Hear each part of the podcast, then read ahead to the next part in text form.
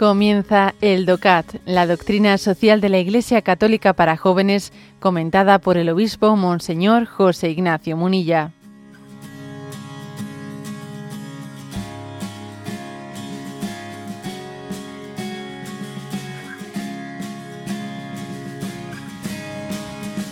Punto 88. ¿Cómo surge el bien común? Todo ser humano o grupo social tiene más o menos intereses propios justificados. Desear el bien común significa en este sentido ser capaz de pensar más allá de las propias necesidades. Debemos mostrar nuestro interés por el bien de todos, también de aquellos en los que nadie piensa porque no tienen voz o poder. Los bienes de la tierra están ahí para cualquiera. Si cada uno pensara tan solo en sí mismo, entonces la convivencia se convertiría en una guerra de todos contra todos.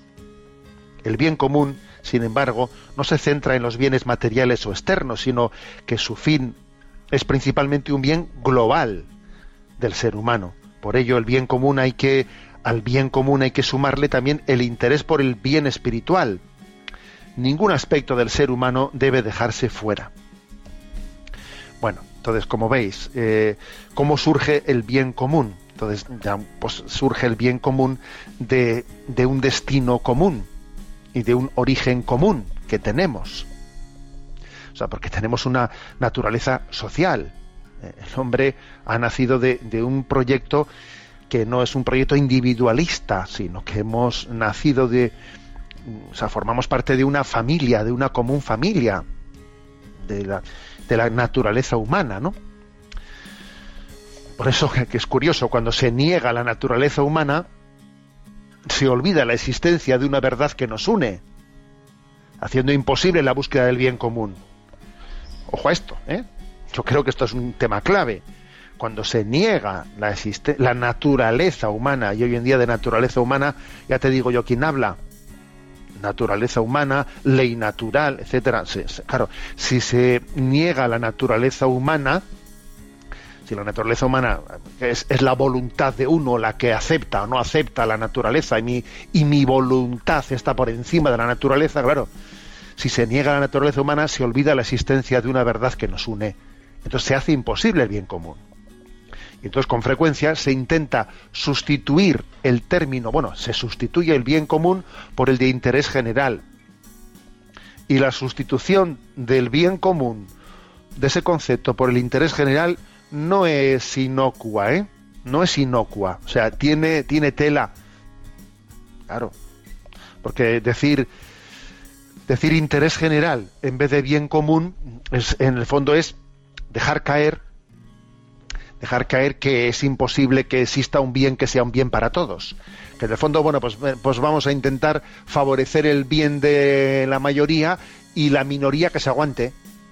Eso es interés general bueno, intentaremos, pues, pues, eso, ¿no? Que, sea la mayoría la que salga bien parada y la minoría que se jorobe.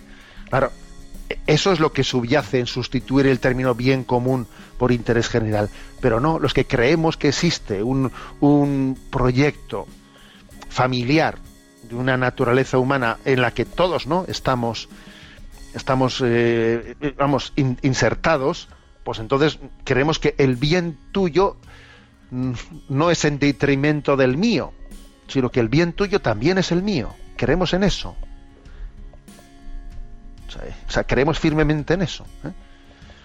Es como si se dice, es que claro, eh, hay que repartir los bienes entre los hermanos.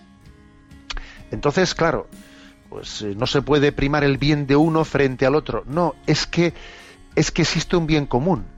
Es que el que el hermano pequeño y especialmente el más desfavorecido y el más débil pues reciba la ayuda, una ayuda especial, no es en detrimento de lo mío, no, es que es en favor de lo mío, o sea, es que su bien es mi bien. Pero claro, eso supone creer en la naturaleza humana, creer en ella. Si no, difícilmente vas a poder decir eso. Aquí hay un par de citas interesantes, una de Montesquieu, de Charles Louis de Montesquieu, y otra de John Fitzgerald Kennedy, eh, que aquí nos ofrece, ¿no? Entonces, eh, Charles Louis de Montesquieu dice, lo que de nada sirve al enjambre, tampoco le sirve a una abeja sola. O sea, es decir, mira, si no es bien para todos, tampoco lo va a ser para ti. ¿eh?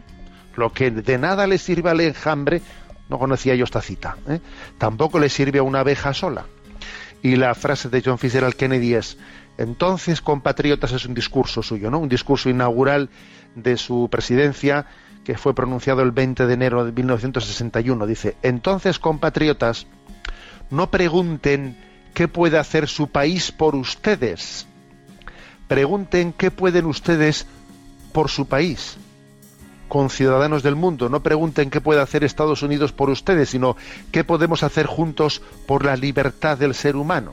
Bueno, una frase que se hizo famosa. O sea, no pregunte usted qué puede hacer su país por usted, sino qué puede hacer usted por su país.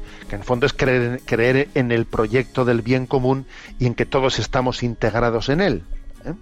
Y no hacer de todo algo que de lo que yo me aproveche, de lo que yo me aproveche, porque eso no es creer en el bien común. Y por cierto, la parte final de este punto 88 vuelve a remarcar una cosa, ¿no? que eh, no, no es únicamente el bien de todo hombre, sino de todo el hombre.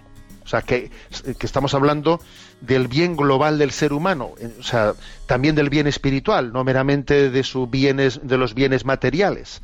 O sea, el bien común no solo es el bien de todo hombre, sino el bien de todo el hombre, en todas las dimensiones del hombre. No meramente las dimensiones materiales. Este matiz, pues es muy importante, ¿no?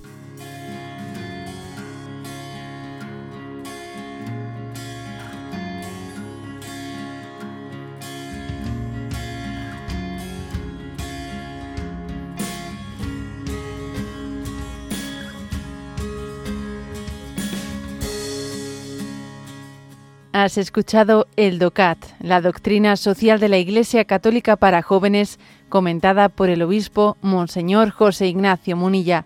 Encuentra todos los audios en radiomaria.es.